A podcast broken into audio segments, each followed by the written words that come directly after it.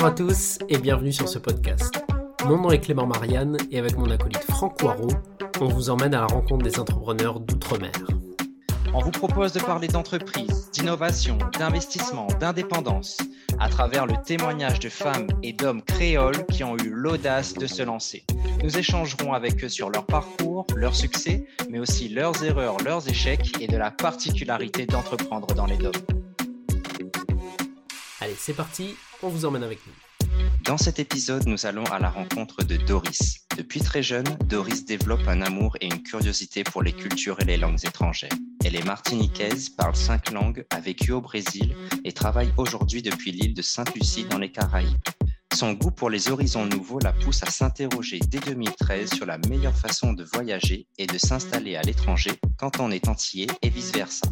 Sans réponse, elle interroge alors ses amis qui ont sauté le pas et commence à compiler leurs interviews dans un blog. C'est la naissance de Carib Expat. Aujourd'hui, Carib Expat, c'est plus de 5000 membres répartis dans 80 pays et 230 villes dans le monde. Retour sur une success story. Bonjour Doris, bienvenue, bienvenue sur le podcast des entrepreneurs d'outre-mer. Bonjour Clément, bonjour Franck.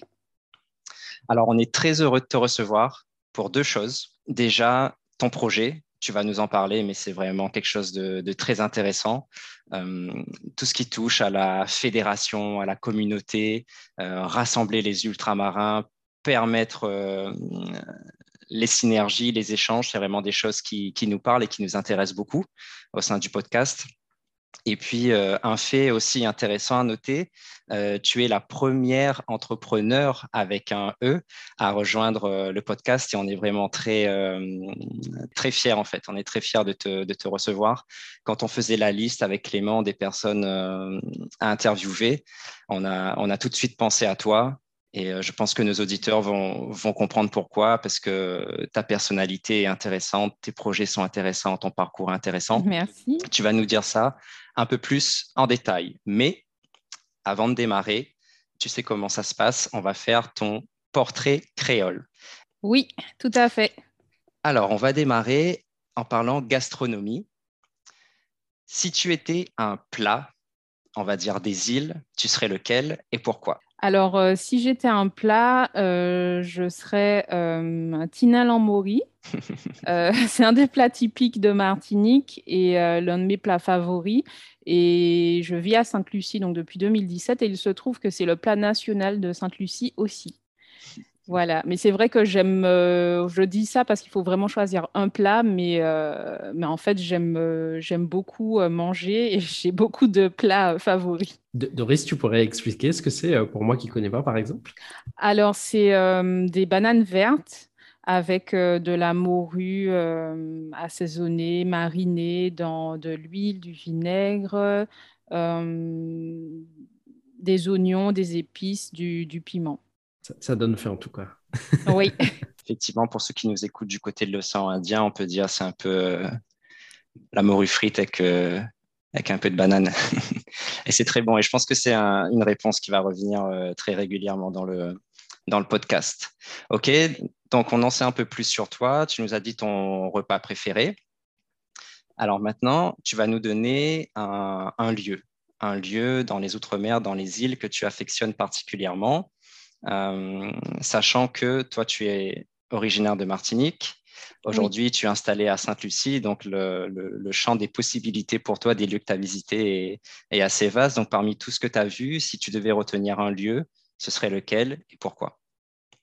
Alors, euh, je suis restée assez large. Je vais juste dire la plage, euh, peu importe les plages, parce qu'il y a de belles plages en Martinique en Guadeloupe où j'ai été, euh, à Sainte-Lucie où je vis, euh, au Brésil également où j'ai été, aux États-Unis aussi où j'ai euh, que j'ai visité, mais juste parce que ben, j'adore aller à la plage et, et c'est vrai que je n'en profite pas assez paradoxalement parce que ben, on travaille, je travaille beaucoup de chez moi et j'ai tendance à être un peu casanière parfois, mais juste la plage et puis aussi, enfin Ouais, je pense qu'on va dire ça comme ça. Après, dans, dans les pays que j'ai visités, il y a quand même des choses qui m'ont marqué. Donc, par exemple, au Brésil, les mm marinensis.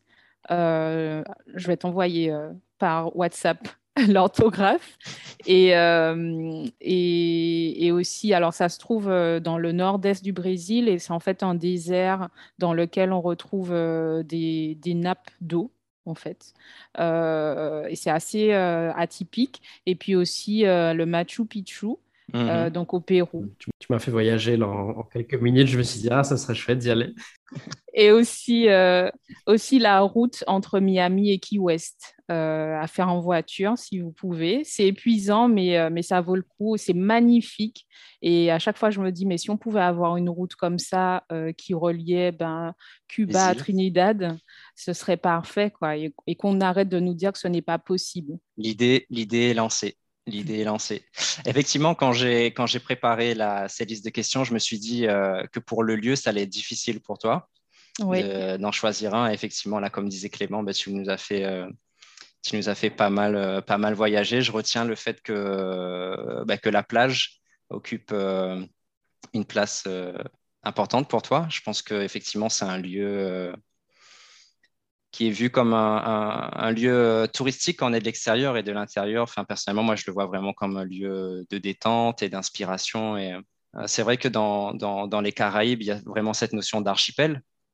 Et euh, je trouve que tu es un, bon exemple. Tu nous diras un petit peu plus sur euh, tes activités professionnelles qui sont justement bah, euh, au cœur et au cœur de, de, de, cet archipel-là. Mais c'est vrai que voilà, pour par exemple moi qui viens de la Réunion, la plage a toujours eu cette notion un peu, ce sentiment d'infini en fait, de regarder l'horizon et de, de rien voir, de rien voir au bout et de se demander bah, qu'est-ce qu'il y a en fait, qu'est-ce qu'il y a de l'autre côté de la mer, qu'est-ce qu'on peut, qu'est-ce qu'on peut y trouver? Et ça, euh, tu vas nous en dire un peu plus, euh, parce que ton projet Caraïbes Expat euh, permet justement de, de répondre à ces questions et de réduire cette distance. Avant de nous en parler, un petit détour musical. Tu nous as parlé de ton repas préféré, tu nous as parlé de ton lieu préféré. Maintenant, ton style de musique, pas forcément lié à l'outre-mer, pas forcément lié aux, îles. Quand tu es chez toi, que tu veux travailler, que tu veux te détendre, que tu veux t'amuser C'est quoi ton style préféré de musique? Alors, c'est le reggaeton.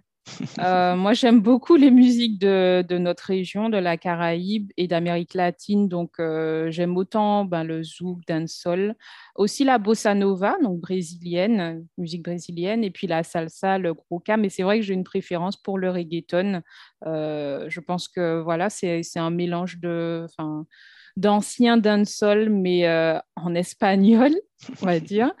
Et euh, bon, pas pour, les, pas pour les paroles des chansons, par contre, parce que ça n'a pas grand intérêt, c'est vraiment le rythme. Mais, euh, mais voilà, c'est encore une fois, je pense, l'expression de, ben, de ce qui me passionne beaucoup, ben, les langues étrangères et puis les voyages. Alors Clément, est-ce que tu valides ce choix musical? Ah, moi, je survalide. Moi, moi, de toute façon, tous les styles de musique que tu as cités là, j'achète. Tu as un grand client de. Voilà. C'est sa playlist. C'est sa playlist. Exactement, exactement. Merci pour toutes ces informations. Euh, tu nous as parlé de ton repas préféré, de ton lieu préféré, de ta musique préférée. Pour nous, au sein du podcast, c'est les trois éléments qui en disent le plus sur un, sur un entrepreneur. On est prêt maintenant à aller un peu plus dans le détail de ton parcours. Alors, je te propose de remonter ben, au début des années 2010-2012. Euh, si je ne me trompe pas, tu es à Paris à ce moment-là. Oui. Donc, est-ce que tu peux nous dire dans les grandes lignes, ben, qu'est-ce qui se passe à ce moment-là et, quelles sont les grandes étapes qui t'amènent jusqu'à jusqu'à aujourd'hui? Alors, 2010, euh, euh, c'est l'année où j'ai obtenu mon diplôme, donc mon master en communication. Donc moi, je suis née, j'ai grandi en Martinique et euh, après, j'ai fait une école de commerce euh, en Martinique en trois ans et ensuite, je suis allée euh, en master en communication à Lille. Et, en fait, à l'issue de, ben, de, mon stage de fin d'études, j'ai eu la chance d'intégrer le groupe Amadeus France qui m'a proposé un CDD pour commencer à travailler. Euh, et, en fait, c'est euh, en gros Amadeus, c'est le logiciel de réservation de, on va dire, 85-90% des agences de voyage, qu'elles soient physiques ou en ligne. Donc, quand vous mmh réservez, euh, par exemple, sur, je ne sais pas, Go Voyage, enfin, bref, des agences en ligne, souvent, dans 8 cas sur 10, c'est ce système qu'il y a derrière et qui rassemble ben, tout, un, tout le contenu, hôtel, vol, voiture de location, etc. Donc, en fait, j'étais chargée de communication et je travaillais beaucoup en relation avec les acteurs du tourisme et du voyage, donc les compagnies aériennes, loueurs de voitures et chaînes hôtelières. Et ensuite, j'ai eu, j'ai aussi eu l'occasion de, donc après de CDD, de partir au Brésil. Je voulais vraiment être bilingue en portugais. C'est ben, ma je ne sais pas si on peut dire, oui, c'est ma troisième langue, on va dire créole, français, espagnol, créole, créole, français, anglais, espagnol et portugais. Donc ma cinquième langue en fait. Et, euh, donc je suis partie là-bas en sac à dos. Euh, euh, j'ai notamment décroché une opportunité dans une ONG. Donc j'ai travaillé chez eux. Je m'occupais essentiellement de mettre à jour leur site internet en portugais et en anglais et en français. Et euh, donc voilà, donc c'était aussi l'opportunité pour moi de voyager et j'avais vraiment envie de découvrir ce pays qui est, euh, qui est ultra vaste. Et euh, bizarrement, ben, quand on est au Brésil, on, on sait qu'on n'est pas chez soi, mais on se sent pas non plus trop en dehors de chez soi, on va dire, par rapport aux gens, au style de vie, à même à ce qu'on mange. Donc, donc voilà, c'était ça euh, entre 2010 et, et 2012, même 2013, on va dire. Donc, on voit qu'il y a déjà ben, cette notion de, voyage hein, et de multiculturalisme dans ton parcours qui te, qui te frappe euh, entre 2010 et 2012. Euh, tu nous as parlé que tu as, tu nous as dit que tu as fait tes études en Martinique. Est-ce que euh, pendant ton enfance, euh, ton adolescence, est-ce que tu as eu l'occasion de, de, voyager, de voir autre chose, ou c'est vraiment à partir de, bah, de ce départ en métropole où tu as commencé à, découvrir un peu le monde? Oui, alors la première fois que je suis partie euh, sans mes parents à l'étranger, c'était à Sainte-Lucie, non, c'était à Barbade. J'avais, je pense, 16 ans et j'ai passé six semaines là-bas pour, euh, pour parler l'anglais couramment. Et euh, en fin de compte, euh, je pense que ça m'a donné aussi un peu le, goût du voyage, mais c'est vrai que quand j'étais plus jeune, par exemple à l'école primaire, quand le mercredi, la plupart des enfants allaient au centre aéré, moi j'allais au cours d'anglais. Donc, je pense que ça a beaucoup joué dans le fait mmh. que ben on est plus intéressé par les, pays qui nous entourent et euh, les autres îles de la Caraïbe. Et, euh, voilà, c'est ça. J'ai aussi l'occasion d'aller à Porto Rico en échange universitaire. Donc, c'est euh, une île hispanophone et anglophone. Et aussi à Atlanta également, aux États-Unis, où j'ai fait un semestre euh, en échange universitaire également dans le cadre de mon master. Donc, euh, dès que je pouvais voyager, euh, je, profitais, on va dire, parce que je pense que pour moi, c'est une, une excellente façon de se former euh, au-delà des, cours classiques où on est dans un auditorium, dans une salle et qu'on entend euh, une personne euh, parler, un peu partager son savoir. Mais voilà, on vit les choses, ça nous marque différemment, on apprend différemment, on apprend à s'adapter aussi. Et je trouve que c'est une des meilleures façons d'apprendre pour moi. Et quel que soit le type d'expérience, que ce soit échange universitaire, stage, que vous partiez en sac à dos, euh, peu importe en fait, euh, mais c'est vraiment pour moi euh, une excellente école. Effectivement, je pense que tous ceux qui ont eu l'occasion de, voyager, de bouger seront d'accord avec toi. Une question que je me pose en t'écoutant, euh, donc cet apprentissage-là que tu ressors de tes voyages, c'est qu'effectivement, bah, le voyage en lui-même est un excellent moyen d'apprendre sur soi, d'apprendre sur les autres aussi. Est-ce que c'est quelque chose que tu as découvert pendant tes voyages ou est-ce que c'est quelque chose que tu savais déjà et que tu as voulu expérimenter sur le terrain? Autrement dit, qu'est-ce qui a à la base motivé un peu ces, voyages? Alors, je ne sais pas vraiment dire pourquoi j'ai toujours été attirée euh, par les voyages. Je sais que j'ai toujours préféré les langues étrangères Et, et moi, j'ai toujours dit, même aux personnes qui me contactent aujourd'hui et qui veulent améliorer leur niveau d'anglais ou de portugais, je leur ai toujours dit, mais euh, un an à prendre des cours, à payer des cours, en fait, euh, vous pourrez utiliser ce budget pendant un mois ou deux mois et aller dans le pays.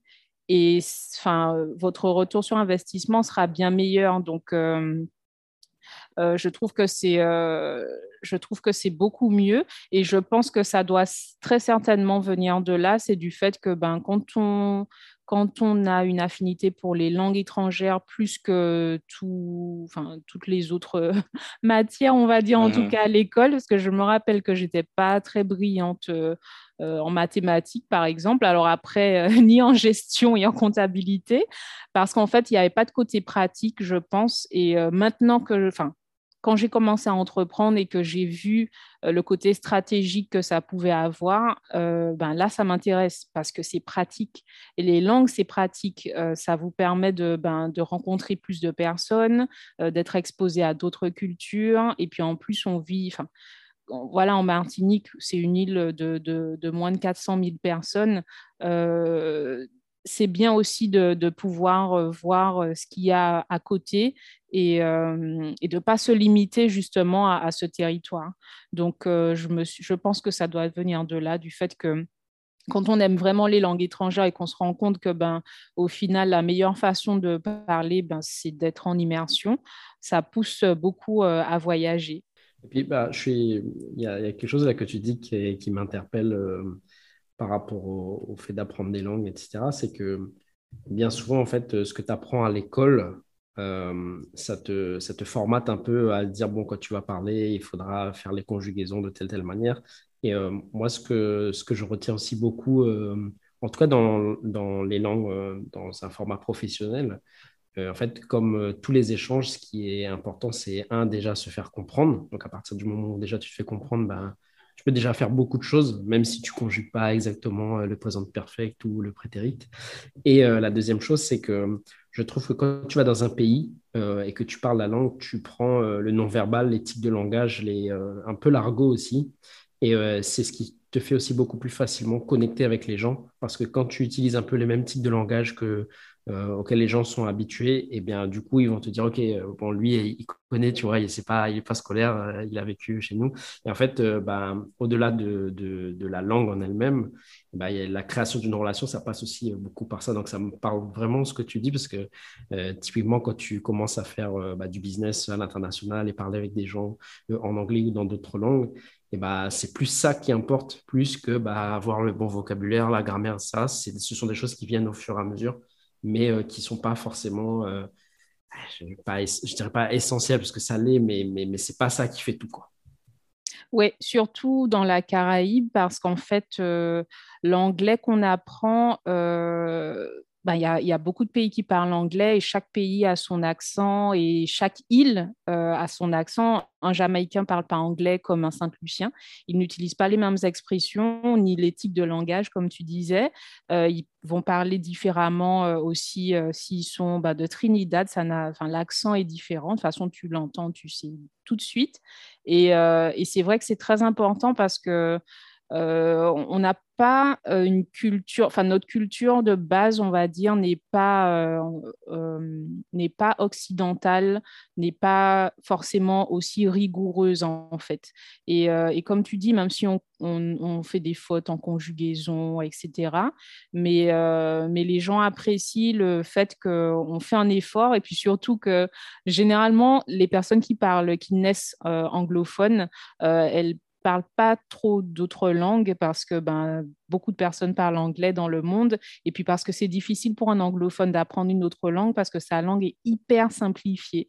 Et je dis toujours que celui qui a créé cette langue, il était très, très intelligent parce que contrairement à une langue qui est plus littéraire ou... Euh, ou des langues qui sont plus complexes, avec un alphabet beaucoup plus long, etc., euh, et des accents et des, toute la complexité, ben, malheureusement, euh, il y a moins de personnes qui parlent ces langues, et euh, même si elles sont magnifiques, mais le truc, c'est que ben, culturellement, je pense aussi que ça contribue beaucoup à, bah, l'hégémonie des culturelles occidentales et nord-américaines d'une manière générale dans le monde.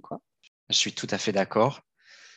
pour placer ma petite anecdote aussi, je me rappelle, premier, premier week-end en, en, Europe, quand j'étais à Paris, donc euh, là, j'étais fort de bah, presque 10 ou 15 années d'anglais à l'école. Et en fait, les échanges pour la réservation de l'hôtel, ça, ça s'était fait par mail. Donc à l'écrit, euh, pas de souci. Et puis j'arrive à l'hôtel, euh, c'était aux Pays-Bas, j'arrive à l'hôtel et je demande, enfin j'ai essayé de demander la clé de la chambre. Elle n'avait aucune idée de ce que j'étais en train de raconter. Euh, là, je me suis rendu compte que ouais, la, théorie, c'est bien, le scolaire, c'est bien, mais euh, rien ne vaut une immersion, de se retrouver un peu face à, face à ses propres incapacités et difficultés pour après sortir, euh, sortir un peu la tête, la tête de l'eau. Et je pense que cette métaphore-là sur les langues étrangères, on la retrouve un peu dans toutes, dans toutes les sphères, hein, dans toutes les sphères, notamment entrepreneuriales. Tu vois, tu disais que à l'école, tu n'étais pas très euh, euh, forte euh, en comptabilité, en gestion. Ça t'a pas empêché de, de lancer des projets, des projets qui, ben, qui mûrissent et qui, et qui grossissent. Donc, il y a vraiment voilà, cette dichotomie entre la théorie et la pratique et ça se retrouve partout. Alors, dans ton parcours, tu étais arrivé donc en 2013 avec déjà, donc tu disais, hein, beaucoup, de, beaucoup de voyages, beaucoup d'échanges. Euh, que ce soit dans le cadre euh, de tes études ou alors euh, personnel, hein, avec ce voyage en sac à dos au, Brésil. Alors, je sais que 2013, si je ne me trompe pas, c'est une date importante aussi parce que c'est à ce moment-là où tu crées Caraïbes Expat, c'est ça? Oui, exact. On imagine un petit peu par rapport aux éléments que tu viens de, donner, d'où peut venir cette, cette, cette idée-là, mais est-ce que tu peux nous raconter ben voilà, d'où ça vient, comment, ça, comment c'est né dans ton esprit, et puis surtout, euh, euh, avec une posture euh, vraiment entrepreneuriale, comment est-ce que tu es passé de, de cette idée-là à un premier, un premier jet, un premier produit Alors, ben, l'histoire de Carib Expat, donc déjà, j'étais au chômage en 2013, puisque ben, je venais de finir mes, mon master, j'avais pu travailler donc, pour Amadeus. Euh, j'avais pu aller au Brésil aussi euh, pour travailler pour l'ONG euh, Fundo Brasil. Et, et, en fait, ben, j'étais, mis à part le fait d'envoyer des candidatures et de ne pas avoir beaucoup de réponses, je me suis dit, bon, il faut que je m'occupe. Et j'ai commencé, j'ai commencé ce blog. Alors, le nom, je l'ai trouvé en me disant tout simplement, ben, moi, j'avais envie de repartir à l'étranger, pas juste en, échange universitaire ou en volontariat comme j'avais fait, mais je voulais vraiment travailler, m'installer, euh, vraiment partir. Et euh, disons que je, je galérais plus qu'autre chose et je me suis dit, ben, peut-être qu'il faut euh, procéder dans le sens inverse et trouver des gens qui, qui, ont, qui sont là où j'ai envie d'aller, entre guillemets, et qui sont aussi peut-être de Martinique ou de Guadeloupe et qui vont me dire ben, comment ils ont fait pour arriver là, tout simplement. Peut-être que je m'y prends mal. Et en fait, j'ai d'abord retrouvé des personnes avec qui j'ai étudié euh, qui étaient en Australie notamment, au Canada, au Pérou, et qui ont expliqué, ben voilà, c'est comme ça que je suis partie, qui, euh, m'ont dit, euh, qui m'ont parlé des, des, structures qui les ont aidés. Et en fait, je me suis, évidemment, tu retiens pas toutes les expériences des gens, donc il faut bien les mettre quelque part. Donc j'ai commencé à, créer un blog de toutes pièces. j'avais pas, bon, à l'époque, il n'y avait pas autant de, de, réseaux sociaux, c'était pas aussi développé. Euh, et j'avais pas non plus dans, ma formation de base des notions de, euh, tout ce qui est euh, ben, contenu en ligne qui n'est pas, qui n'a pas grand-chose à voir en termes de critères par rapport à mm-hmm. juste rédiger des communiqués de presse, des choses comme ça. Donc j'ai appris tout sur le tas, puisque de toute façon j'étais au chômage, donc j'avais aussi le temps. Et voilà, j'ai juste, je me suis dit, ben, écoute, allez, on y va, on, on, on, va faire Caribe Expat parce que du coup ça, ça connecte les Caribéens qui sont ben, chez eux, chez nous, aux Antilles, et puis ceux qui sont expatriés ou qui sont à l'étranger. Voilà, puis parce que ben, Antillais à l'étranger et d'autres noms que j'avais eu en tête, c'était beaucoup trop long. Donc je me suis dit, bon, ben, on, part sur ça, et puis peut-être que les gens comprendront ce que ça veut dire, en fait, que c'est un mix des deux, les Caribéens expatriés. Et, donc, j'ai acheté ce, nom de domaine et puis ben, l'hébergement, etc. Je pense qu'au total, ça a dû me faire environ 50 euros. Euh, et, j'ai commencé comme ça. Et puis, euh, j'ai eu l'idée aussi notamment de, géolocaliser les personnes dans les différents pays. Alors, au début, c'était marrant, je le faisais euh, manuellement. Puis après, je suis rentrée en Martinique. moi aussi, j'ai fait ben, mon retour au pays en 2014.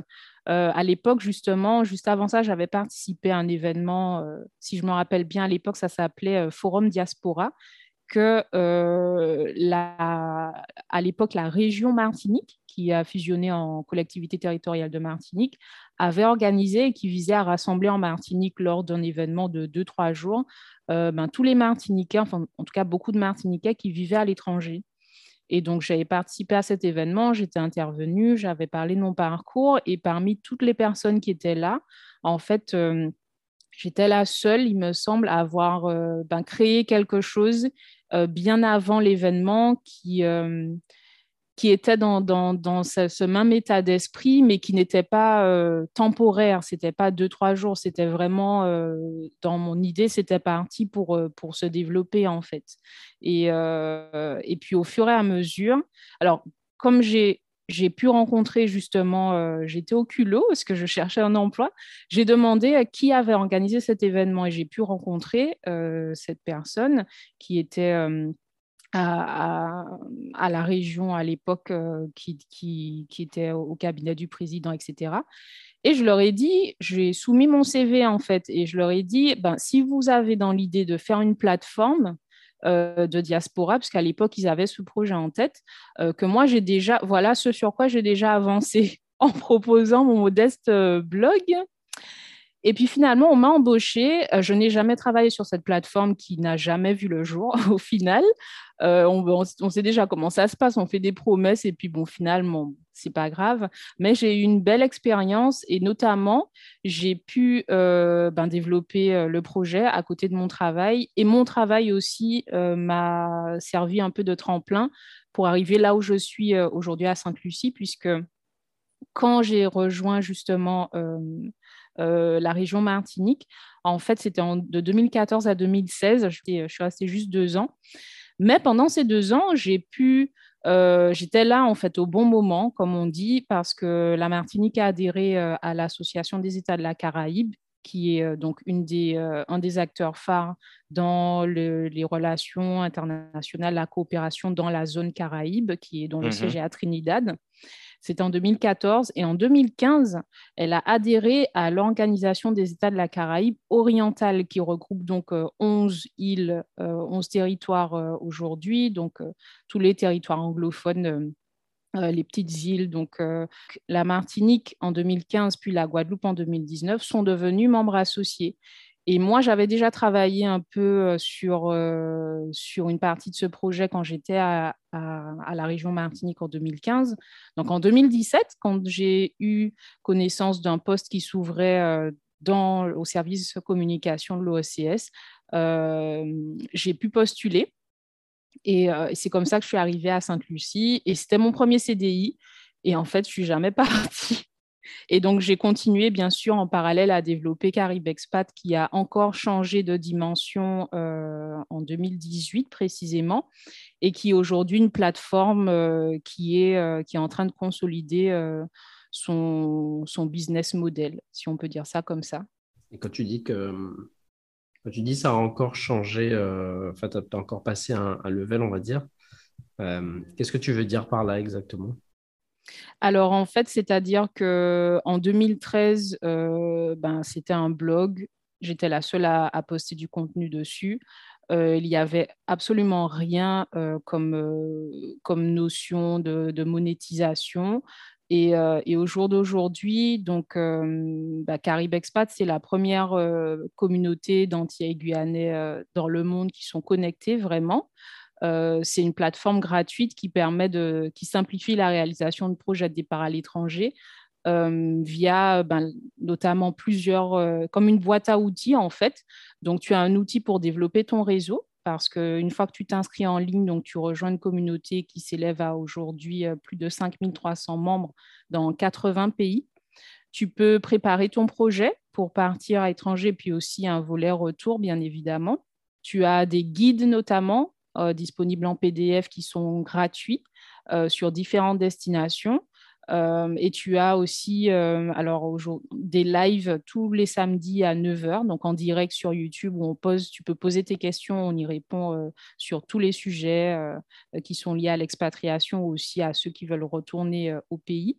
Et tu peux être accompagné, et c'est là qu'il y a la partie monétisation, être accompagné par des experts de, de la mobilité internationale, des professionnels du voyage et de l'expatriation euh, dans, plusieurs pays et qu'on développe au fur et à mesure. Donc, euh, par exemple, si tu vas à l'étranger, que tu veux construire un projet immobilier en Martinique en préparation de ton retour, tu peux le faire et tu peux, être, euh, tu peux le suivre aussi à distance. On a un partenaire spécialisé sur ça.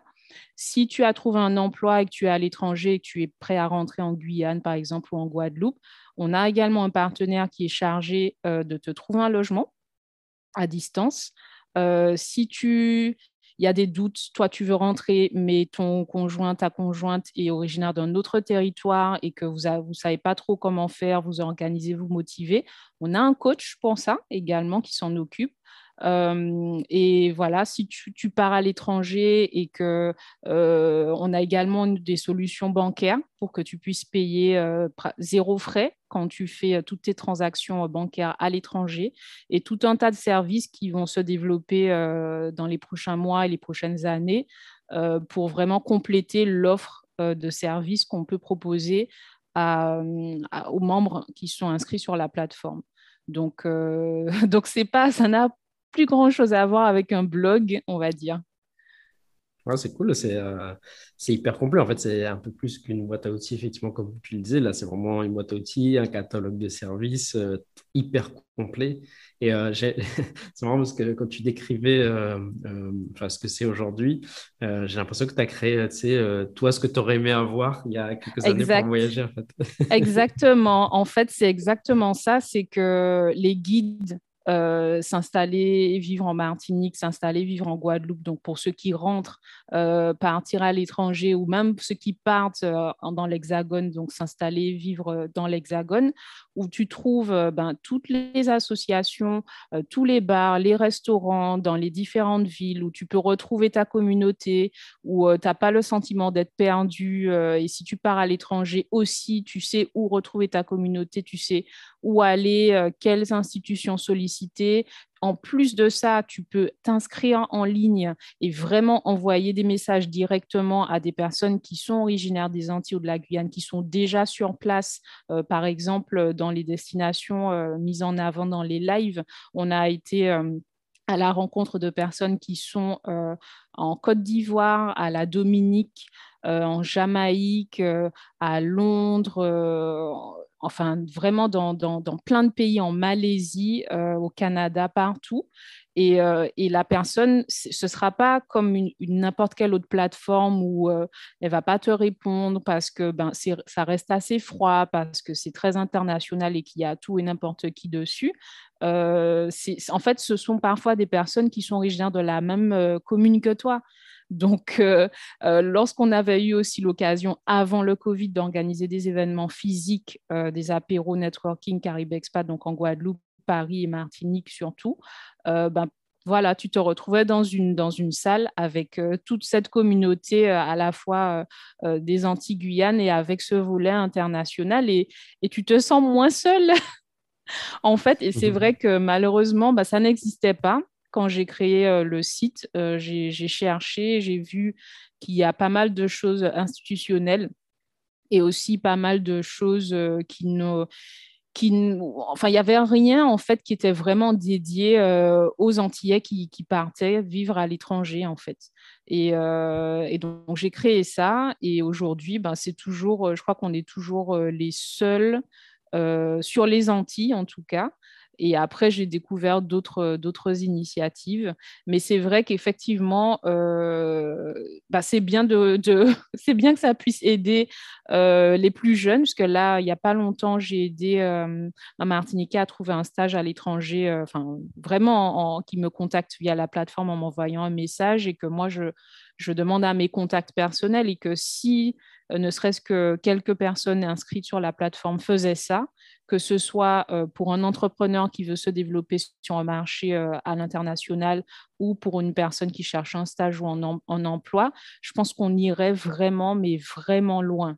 Donc, mmh donc voilà, et pas uniquement pour Caribe Expat, parce que c'est une initiative privée, mais vraiment en termes d'impact euh, sur la façon dont on, pense et, comment on voit les choses, comment on voit le monde et, euh, et, puis les, opportunités qu'on peut avoir en fait. On arrêterait de se limiter, euh, je pense, psychologiquement à, nos petits territoires.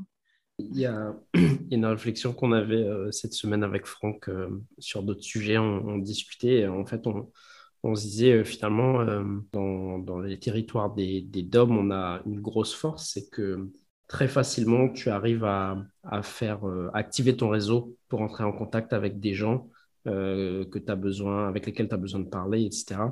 Et euh, c'est vraiment quelque chose qu'on arrive facilement à faire parce que bah, c'est petit, tu n'as toujours par rebond quelqu'un qui connaît un tel, etc. Et dans ce que tu dis, c'est un peu l'idée que je retrouve de se dire bah, pourquoi cette euh, facilité-là, on, se limiterait à nos frontières? Pourquoi pas bah, euh, euh, enlever complètement les frontières qu'il peut y avoir et justement appliquer ce modèle-là d'entraide finalement, parce que c'est de l'entraide et de la solidarité. Moi, je crois aussi profondément que ça fait partie de un peu de nos valeurs, notre culture qu'on a. pourquoi pas le, pousser outre, outre les frontières qui peuvent exister. Oui, exactement. Moi, Doris, il y, a une question euh, qui, me brûle les lèvres là, depuis tout à l'heure. C'est euh, euh, effectivement, tu as, monté un, blog qui aujourd'hui est, devenu une, offre de service, un catalogue hyper complet. mais il y a quand même un sujet sur lequel j'aimerais qu'on revienne parce que je sais qu'il y a beaucoup d'entrepreneurs en fait qui, sont face à cette problématique. C'est que quand tu fais un produit, peu importe ce que c'est, ce qu'il fait, etc., tu peux avoir la meilleure idée du monde. Mais euh, l'un des enjeux que tu as, c'est euh, le faire connaître, en fait. Et, euh, du coup, moi, j'aimerais bien savoir comment toi, tu as fait pour faire en sorte que ben, ce blog et aujourd'hui cette plateforme soit connu par tout le monde et qui devienne ben, justement ben, la première plateforme aujourd'hui qui, qui, rassemble ben, la, la, population caribéenne. Alors, en matière de se faire connaître, ben, on y travaille toujours hein, parce que c'est pas si évident que ça, mais euh, c'est vrai que je pense que ce qui a aidé, c'est euh, le fait de faire, euh, comme je, disais au début du, du blog, il s'agissait pour les personnes qui vivaient à l'étranger de partager leur expérience. en fait, ça reste des portraits, des interviews, et quand les gens sont mis en avant, ils repartagent. Et je pense que ça, ça a beaucoup aidé. Donc, ça, c'est euh, une première chose. Et puis après, euh, ben, ça a aidé à se faire euh, repérer. notamment, ben, j'ai pu participer à la JOMD à Paris en 2015. On a pu aussi présenter brièvement le projet à l'exécutif de l'époque. Donc, c'était sous le président Hollande. Donc, c'était Manuel Valls et Georges Paul Angevin, qui étaient ministres euh, Premier ministre et ministre de l'Outre-mer, respectivement. Ça aussi, ça aide. Euh, ensuite, euh, en, juillet, donc j'ai pu refaire le site en juillet 2017. j'ai eu, je crois, des articles qui étaient parus dans le France Antilles. et puis, j'ai aussi reçu le prix du Luminador. Euh, il y avait 450 candidats. Je pense qu'il y avait beaucoup, beaucoup de personnes hyper méritantes. Il y avait des personnes qui avaient lancé des applications mobiles, etc. Et, euh, et en fait, ça m'a ça valu, je crois, 2000 euros de prix. Et, euh, et j'ai pu refaire le site, notamment avec, avec l'aide de euh, David Bang, euh, Nadej Saha et Ivan Clio. Et, euh, et puis on s'y est mis, on a, on a refait le site ensemble. et, puis, et puis après, on a quand même eu, grâce au Luminab, on a décroché un partenariat avec RCI pendant deux ans. Alors RCI, tous les midis, donc c'était une quotidienne, en fait, il, ils reprenaient les contacts qu'on leur donnait et, et d'autres contacts aussi d'Antillais à l'étranger. Et ils faisaient des interviews comme moi je faisais, sauf que ça passait sur RCI. Donc, du coup, c'était, ça s'appelait Les Antillais dans le monde à l'époque. Et, pour l'anecdote, en fait, quand ils ont eu cette idée, ils ont posté un visuel et une des personnes qui suit euh, le, site depuis longtemps nous a tagué et elle m'a dit mais euh, ils t'ont contacté pour faire ce, truc? Cette émission parce qu'en plus le visuel est bleu et orange et comme les couleurs de, de Caribe Expat en fait et euh, je savais pas que ça existait et j'ai dit ben non ils m'ont pas contacté et en fait ils ont inciter un peu la radio à nous contacter en disant mais, euh, mais, euh, mais pourquoi vous faites ça? Il y a déjà, il y a déjà euh, Caribe Expat qui le fait et, et c'est un peu comme ça, ça a beaucoup aidé. Donc voilà, c'était une expérience aussi. Alors en termes de statistiques, malheureusement, je pense que c'est difficile, je a priori pour une audience, en tout cas la radio, en tout cas l'audience d'RCI, de faire le lien et de, se dire, ah ben tiens, euh, je vais aller sur caribexpat.com voir ce que c'est. Euh, ou de nous suivre sur les réseaux sociaux. On n'a pas eu de retombées pour ça, donc on ne peut pas dire que c'est ça qui nous a permis vraiment de, de nous faire connaître. Mais c'est vrai que cette année, euh, ben, en fait, c'est vraiment la stratégie du contenu. Hein. Si j'avais un conseil à donner aux entrepreneurs pour se faire connaître, c'est euh, ça. Euh, ben, en septembre, par exemple, on avait, ne serait-ce que sur, sur Facebook, 8400 fans, on va dire. Aujourd'hui, on en a 8800. Alors évidemment, entre-temps, l'algorithme a changé, c'est plus compliqué. Mais sur LinkedIn, de façon plus significative, donc en septembre 2021, on avait 800 euh, euh, followers.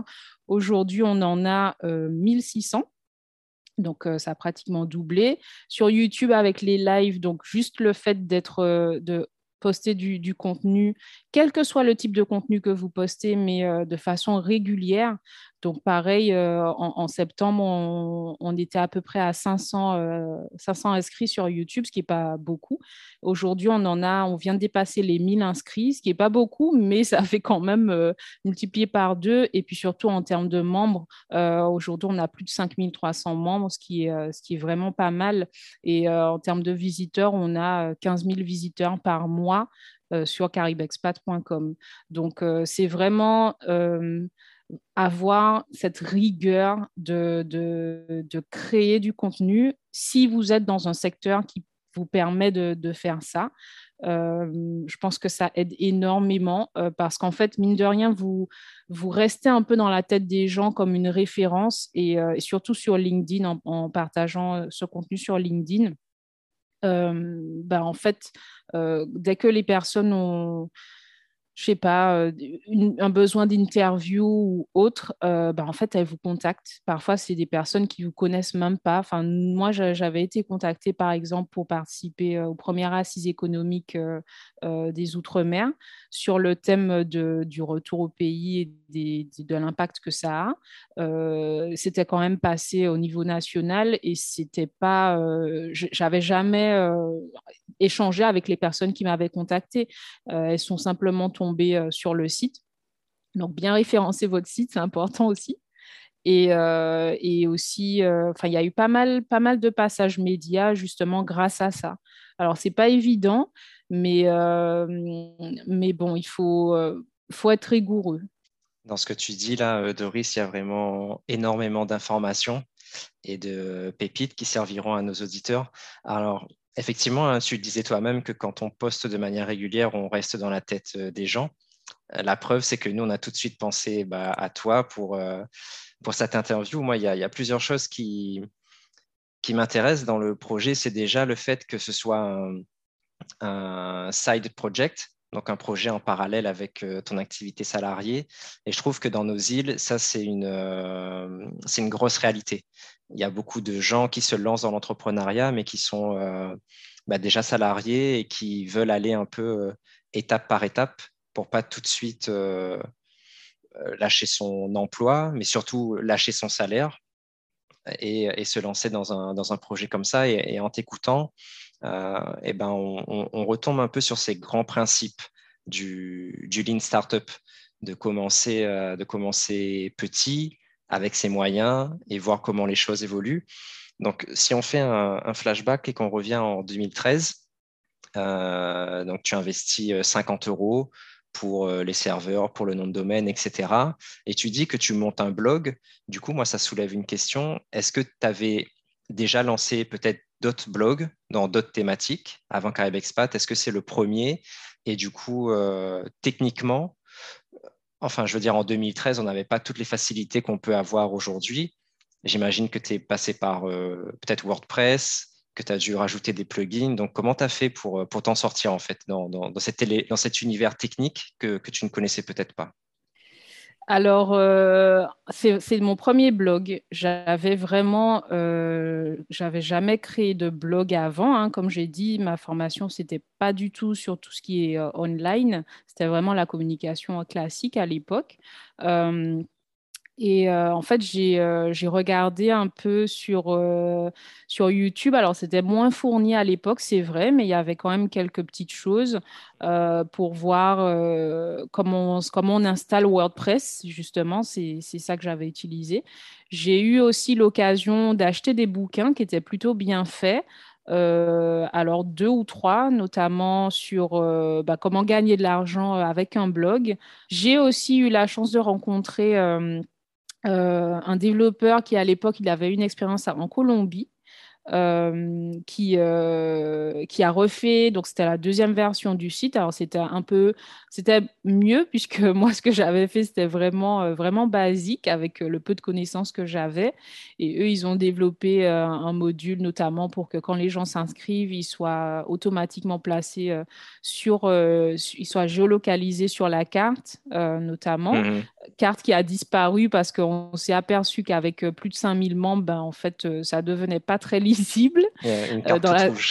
Voilà, dans la troisième version, c'est un petit peu compliqué. Puis bon, voilà. En fait, quand je suis revenue, quand j'ai quitté Paris et que je suis rentrée en Martinique en 2014, euh, bah, je me suis dit tout simplement, étant donné que je vais économiser 800 euh, euros à peu près de loyer que je payais donc quand je travaillais à Paris, bah, pourquoi ne pas euh, prendre une partie de ces économies puisque je suis rentrée, j'étais chez mes parents. Donc je me suis dit bon, je suis chez mes parents, j'ai pas trop le choix parce que voilà, pour louer un appart, euh, ben il faut certaines conditions. Donc quitte à économiser, ben autant euh, autant utiliser ces sous pour refaire le site. Et donc, j'ai pris sur mes économies, j'ai refait le site. Après, j'ai, avec le, prix du Lumina d'or et puis euh, euh, mes trois autres collaborateurs, euh, donc David, Ivan et Nadège, on, a refait encore un autre site qui était ben, dix fois mieux que celui qui a été refait juste avant. Et, pareil, hein, on, s'est débrouillé en fait avec ben, les ressources gratuites qui sont en ligne parce que effectivement, comme tu dis, Clément, tu peux créer un produit tu peux avoir la meilleure idée euh, du monde, euh, mais ce n'est pas forcément ça qui fait que ça va décoller ou que les gens vont, l'adopter. Euh, moi, je crois vraiment que c'est la façon de te faire connaître et la distribution, parce que le produit n'est jamais parfait, en fait. Il y a des personnes qui vont passer du temps, surtout quand il s'agit de développeurs, parce qu'ils ont toujours, on a toujours l'impression que voilà, il manque toujours des petites choses, des options, des trucs, mais en fait, non. Il faut juste mettre quelque chose sur le marché avec toutes ces imperfections et laisser euh, les premiers utilisateurs te dire ben voilà ça ça marche pas ça je, je voilà bon avec un peu de chance aussi euh, espérer qu'il n'y ait pas un concurrent qui du coup dégote euh, toutes tes erreurs pour faire un truc mieux mais, euh, mais, de toute façon, un produit n'est jamais parfait parce qu'en fait, finalement, c'est le marché, ce sont les utilisateurs qui contribuent à, le construire et à le développer. Donc, si tu, si tu prends trop de temps pour le sortir, euh, c'est plus une perte de temps qu'autre chose, en fait. Donc, au final, euh, ouais, c'est vraiment ben, autodidacte, euh, voilà, pas mal d'échanges aussi, pas mal de conseils, toujours essayer de trouver euh, les derniers plugins, les derniers outils euh, ben, maintenant d'intelligence artificielle pour gagner du temps quand tu rédiges du contenu, quand tu, quand tu fais du repurposing aussi, donc euh, recycler du contenu en changeant de format. Euh, mhm. Voilà, essayer de repérer des modèles qui, t'inspirent le plus possible. Alors moi, mes modèles n'étaient pas du tout euh, des modèles de, créés par des Antilles-Guyanais. mais pour, pour, bah, pour essayer d'arriver, même de dépasser ces modèles, en fait. Ça prend du temps, surtout quand, on commence vraiment de rien et qu'on a surtout ces économies, parce que moi, j'ai jamais eu l'occasion de faire, par exemple, de, de levée de fonds, ou enfin, j'ai encore pas mal, pas mal, pas mal de chemin à faire euh, en matière d'entrepreneuriat. Euh, et, mais c'est vrai que ouais, c'est beaucoup de, de voilà, apprendre en autodidacte, apprendre sur le terrain, faire des erreurs, euh, parce que ça, ça permet d'apprendre aussi. Hein. Moi, je pense qu'on est en formation constante. Euh, donc voilà, c'est comme ça que, que c'est fait. Mais c'est vrai qu'avant, j'avais jamais eu l'occasion de créer un, blog ou j'avais eu l'occasion de mettre à jour des sites, comme je disais au Brésil ou voilà quand j'étais à Paris chez Amadeus, mais pas de créer quelque chose de moi-même en fait. Dans ce que tu dis là, il y a deux messages euh, essentiels. Hein. Première phrase, un produit n'est jamais parfait. Ça, c'est vrai. Et il y a cette citation du fondateur de LinkedIn qui dit que si quand tu lances ton produit, tu n'as pas un peu honte, c'est que tu as trop attendu pour le, lancer. Et nous, on est très partisans de ça euh, chez les entrepreneurs d'outre-mer, c'est de tester en fait, passer à l'action. On le disait un peu plus tôt dans le podcast que euh, tu passes dix ans sur les bancs de l'école à apprendre l'anglais et tu n'es pas en mesure de demander ta chambre après. Euh, je pense que voilà, c'est vraiment la, confrontation avec le, terrain et l'expérience qui fait que les choses, euh, les choses évoluent. Et puis, euh, je retiens aussi beaucoup de transparence et d'authenticité dans les messages que tu, que tu fournis, notamment, voilà, on part tous d'une situation qui est réelle dans le sens où elle répond aux, besoins de la réalité. Donc toi, tu parles que voilà, tu enchaînes un peu des, des contrats sans, visibilité, sans stabilité. Et, euh, du coup, bah, tu, pars de cette, situation handicapante, entre guillemets, ou en, tout, en cas qui est pas, euh, qui t'apporte pas d'aide. Tu pars de ça et tu te dis, bon, bah, à partir de ça, voilà, je peux euh, faire ça de telle et telle manière pour continuer à avancer. Et finalement, je trouve dans ce que tu dis, il y a aussi cette notion où tu vas beaucoup t'appuyer sur les atouts sont autour de toi. Et en l'occurrence, euh, bah, tu nous parles beaucoup finalement de rencontres, de rencontres et de personnes qui, euh, ponctuellement ou un peu plus à long terme vont venir se, greffer sur le projet pour t'aider à, refaire la mise en forme du site, pour euh, ajouter un nouveau plugin. Et ça aussi, je pense que c'est euh, aussi une réalité entrepreneuriale. Le projet se construit et s'améliore en fonction des, bah, des personnes qui, qui, travaillent, qui travaillent dessus. Et c'est quelque chose qu'on peut sous-estimer en fait. Dans son réseau personnel proche, on a toujours quelqu'un qui peut nous aider. J'avais noté que par exemple, en 2013, les premières personnes que tu as voulu euh, interviewer pour Caribe Expat, tu as dit, tu as regardé bah, autour de toi les personnes que tu connais qui sont dans tel et tel, euh, et tel pays.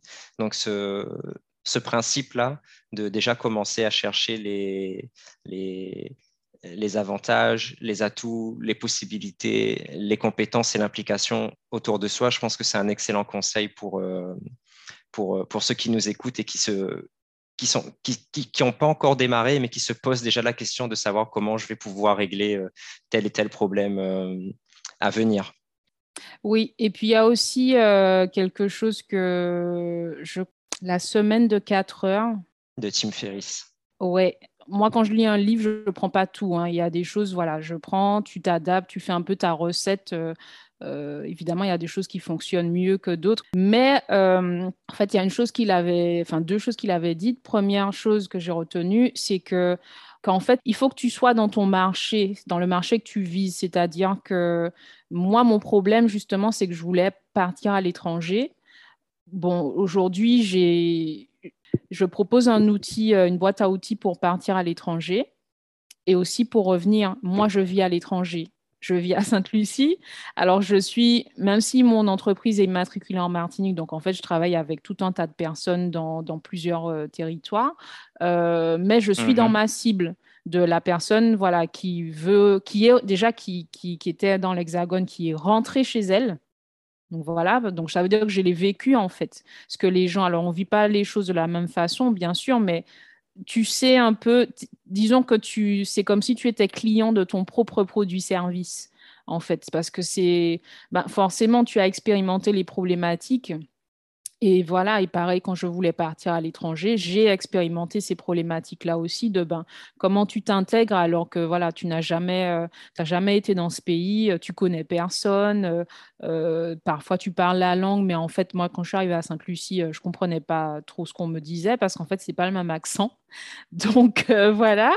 Et, enfin, c'est tout ça, quoi. Donc c'est c'est que tu crées un, produit-service, mais, mais il faut que tu, tu, sois vraiment à la place du client. Mais c'est le premier client, c'est toi, en fait. Est-ce que tu, achèterais ton propre produit-service Pourquoi? Est-ce que ça répond à ta propre problématique? Est-ce que tu as vécu ces problématiques? Je pense que c'est plus, c'est plus simple. Et puis, il y a une autre phrase aussi qu'il avait euh, qu'il avait souligné dans ce bouquin, qui est euh, euh, par rapport à tous ceux qui veulent vivre d'une activité en ligne, qui est, en fait, tu factures en dollars, tu vis en yens, je crois, ou en yuan, tu, tu payes en roupies. C'est-à-dire que tes clients, tu, si tu peux les facturer, enfin, de façon plus élevée parce que voilà, tes clients sont aux États-Unis ou en Suisse ou je sais pas, à Los Angeles par exemple, et qu'ils ont un niveau de revenu euh, élevé, un niveau de vie élevé, et que tu vis dans un pays euh, où le niveau de vie est beaucoup plus accessible, ben, tu gagnes en termes de, taux de change et euh, de différence de niveau de vie. Et en plus que, tu, que tes, fournisseurs sont dans un pays dans lequel les prix sont encore moins chers, ben, tu gagnes aussi. Donc ça, je pense que ça peut servir quand on fait une activité en ligne, même si c'est vrai que je, je m'efforce dans la mesure du possible à travailler avec des personnes euh, de notre communauté. Euh, parce que déjà, ben, c'est la vision du projet euh, caribexpat.com, c'est l'entraide en fait. Et, aussi parce que j'estime qu'à un moment donné, c'est un peu notre économie. Enfin, il y a une autre dimension mis à part le fait d'acheter ou de vendre des prestations aussi. Donc, euh, ouais, une dimension un peu plus sociologique, on va dire. C'est très intéressant. Euh, effectivement, quand tu parles de un peu d'être son propre client, moi, ça me, ça me parle beaucoup aussi. Il y a cette notion d'empathie, en fait, avoir beaucoup d'empathie avec, avec notre prospect pour savoir qui il est, qu'est-ce qu'il ressent. Et pour ça, il n'y a pas d'autre meilleure façon que bah, de l'avoir vécu. Et toi, c'est exactement ça. On voit que bah, ça, fait, ça fait 9 ans maintenant que tu essayes de répondre à ce problème que tu, que tu as vécu et qui est vécu aussi par bah, un plat d'autres personnes sur, sur la planète, dans les deux sens. Du coup, euh, bah, 9 ans, c'est long. C'est long pour, euh, pour un projet et c'est pas encore fini. Mais si on fait un état des lieux, là, en, 2022, on démarre en 2013 avec, euh, avec un blog où tu essayes de faire un peu comme, tu veux. Tu nous as donné un peu les chiffres. Il y a 5000 inscrits dans 80 pays. Si on rentre un peu plus dans le détail, euh, plus orienté business, on va dire. Euh, Carib Expat aujourd'hui, euh, tu nous as donné aussi le nombre de followers sur les différents réseaux, mais en termes de, en termes de visites, en termes de visites, ça donne quoi par mois, par exemple? 15 000 visiteurs et 25, et 25 000 pages vues par mois en moyenne. Donc, au total, sur l'année, 180 000 visiteurs et 350 000 pages vues donc par an. Euh, la plupart des visiteurs, ce sont des femmes, à 65%, donc c'est parfait parce que je suis dans la cible, encore une fois. Et, euh, la majeure partie, ça va être les 25-44 euh, ans.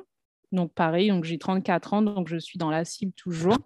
et, c'est vrai que ben, en termes de monétisation, en fait, il a fallu créer des des produits dérivés euh, qui, qui matchaient euh, entre guillemets, enfin qui soient compréhensibles euh, par, par un entrepreneur, donc les mhm. entrepreneurs qui sont qui accompagnent, qui sont partenaires du site depuis plusieurs années pour certains, qui match aussi à la fois ben, l'utilisation de, de, ce que les membres pourraient, enfin, pourraient en faire et qui match ben, moi mes objectifs de, en termes de chiffre d'affaires, sachant que c'est ma première activité euh, entrepreneuriale, même si à côté, je fais aussi du consulting, à côté de mon emploi salarié quand j'ai le temps. Euh, parce qu'en fait, en plus, avec le Covid, c'était de plus en plus fréquent euh, qu'on me demande d'intervenir sur des projets pour qu'une marque ait plus de visibilité en ligne, évidemment, par rapport au Covid. Mmh donc, j'ai même pas eu besoin. Alors, j'ai plus, c'est marrant parce que j'ai plus besoin de, de, chercher des partenaires pour Caribe Expat que de trouver des clients. Enfin, c'est plus difficile de trouver des clients, on va dire, sur Caribe Expat que de les trouver naturellement dans l'expertise que m'a permis d'acquérir et Caribe Expat et mon travail, mon poste à l'OECS. Donc, euh, donc voilà, mais en termes de, monétisation, euh, ben, les, les formats qu'on a proposés, puisque en bref, si on simplifie vraiment les choses au possible, il s'agit d'une plateforme euh, en ligne avec du trafic qui n'était pas encore monétisé. et donc, pour lequel, enfin, qu'on peut monétiser et on peut aussi créer des produits dérivés. Donc, en fait, ce qu'on a créé, c'est c'est des guides euh, donc des guides sur l'expatriation et aussi mhm. donc ils sont disponibles au format euh, PDF. Donc euh, ben voilà, donc on s'est occupé de tout ce qui est rédaction, euh, mise en page également, etc. Et après, on a proposé en fait à nos partenaires, euh, alors il y a les guides et il y a aussi euh, les lives, donc tous les samedis pendant une heure où on, a, on parle d'une problématique liée à l'expatriation ou la repatriation, donc le retour au pays. Et puis il y a la présence en fait des partenaires sur le site, donc tout bêtement, comme pas mal de, de, sites ou même de médias en général. Et en fait, on a créé des, packages euh, qui varient entre 500 euros l'année, 510 euros l'année pour le minimum et 4800 euh, euros l'année pour vraiment euh, les entreprises qui ont les moyens et qui proposent plusieurs solutions dans plusieurs territoires qui peuvent répondre à, plus de, problématiques des membres. Et donc, euh, dans ces forfaits, ben, on a justement placé euh, les, différents formats. Donc, en fait, dans le forfait de base, un partenaire qui me contacte aujourd'hui et qui veut être, euh, qui propose une solution qui soit utile aux expats ou aux repats, ben, dans le forfait de base, il peut juste avoir une présence sur le site. Donc, ce sera essentiellement dans, dans, notre partie bon plan. Et dans cette partie, ben, c'est tous les bons plans justement que l'on a à proposer euh, à, nos membres. Donc, euh, comme je disais, que ce soit pour trouver des logements aux Antilles-Guyane, pour partir à l'étranger, pour réserver des billets d'avion aussi, mmh on peut le faire en ligne, euh, etc. Et ensuite, dans les différents forfaits, donc on en a trois autres, donc au total ça fait quatre.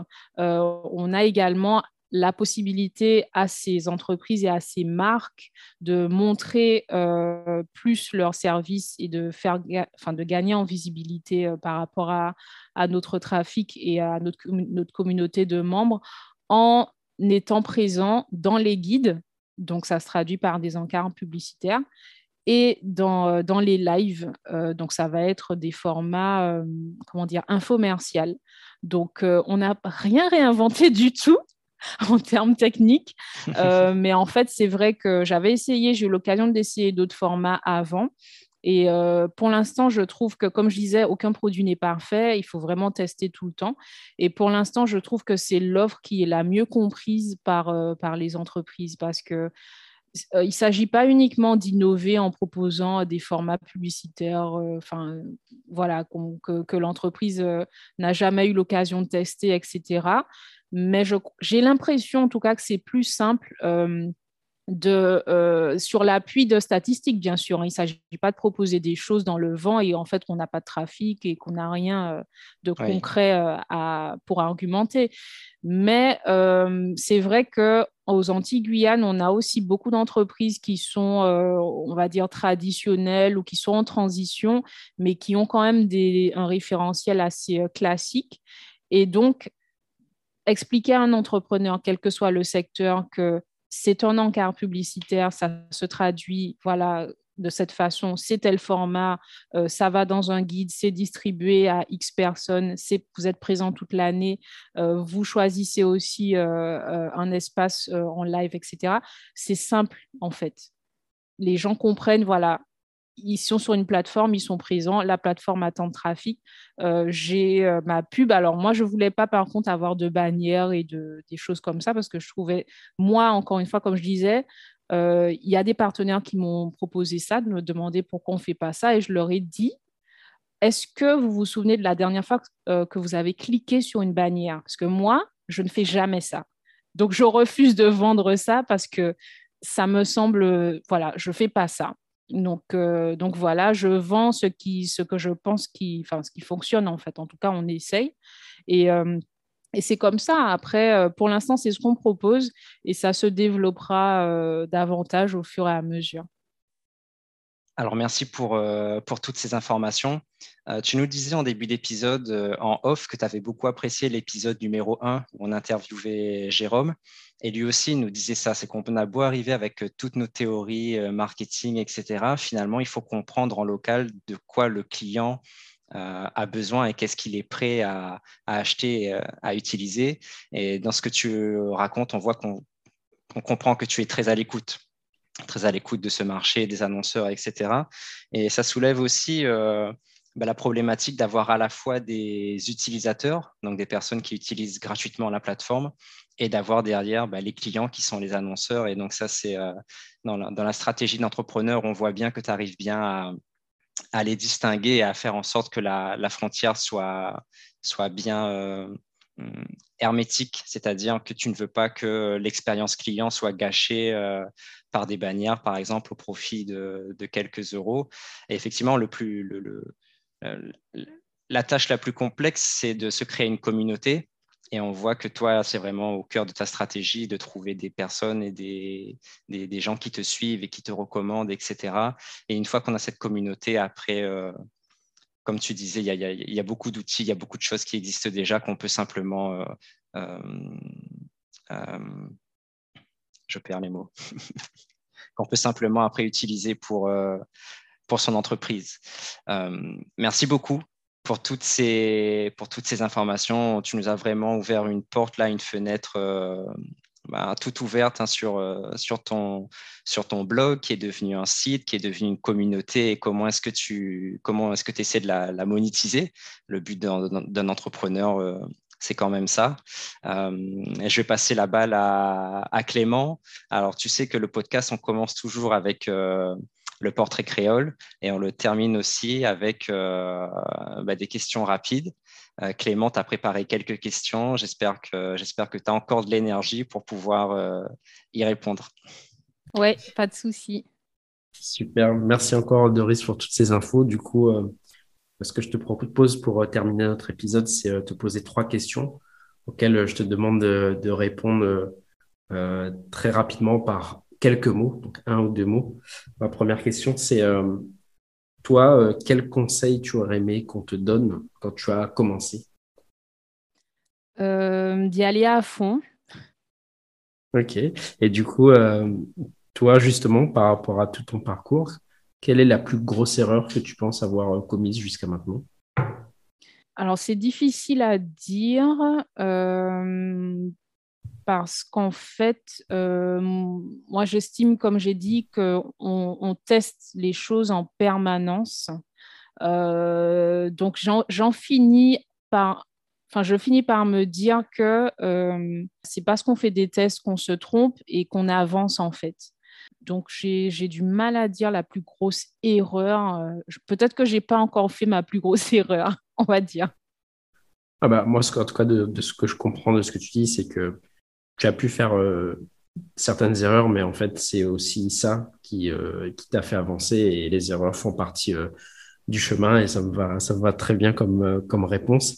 Et pour, pour terminer, ma dernière question, c'est à ton avis, les trois qualités nécessaires pour un entrepreneur, ce sont lesquelles? Il faut que ce soit un bon gestionnaire, qu'il garde en tête les objectifs qu'il veut atteindre, alors, atteindre des objectifs, ça veut dire qu'il faut prioriser aussi. Deuxième chose, qu'il soit à l'écoute de ses clients. Et puis, une troisième chose, ouais, il faut essayer d'aller à fond dans le projet et de l'exploiter jusqu'à ce que vous puissiez ben, vraiment vous planter et vous dire, bon, effectivement, là, je pense qu'on a tout fait, donc on va prendre du recul et on verra après. Ok, bah, écoute, c'est parfait. Merci beaucoup, euh, Doris, d'avoir joué le jeu et euh, bah, d'avoir répondu à nos questions. On te souhaite euh, beaucoup de belles choses pour la suite et on espère te recroiser très bientôt dans ce podcast ou ailleurs autour de l'entrepreneuriat. Merci beaucoup, à bientôt. C'était le podcast des entrepreneurs d'outre-mer. Et on espère sincèrement que ça vous a plu et inspiré. Si c'est le cas, vous pouvez nous le faire savoir en mettant un like et en nous le disant dans les commentaires. Et bien sûr, pensez à vous abonner pour ne pas rater la sortie du prochain podcast. Si toi aussi tu rêves de lancer ton entreprise, tu peux gratuitement télécharger le guide des 25 conseils pour se lancer avec succès et sérénité en cliquant sur le lien dans la description. À très bientôt.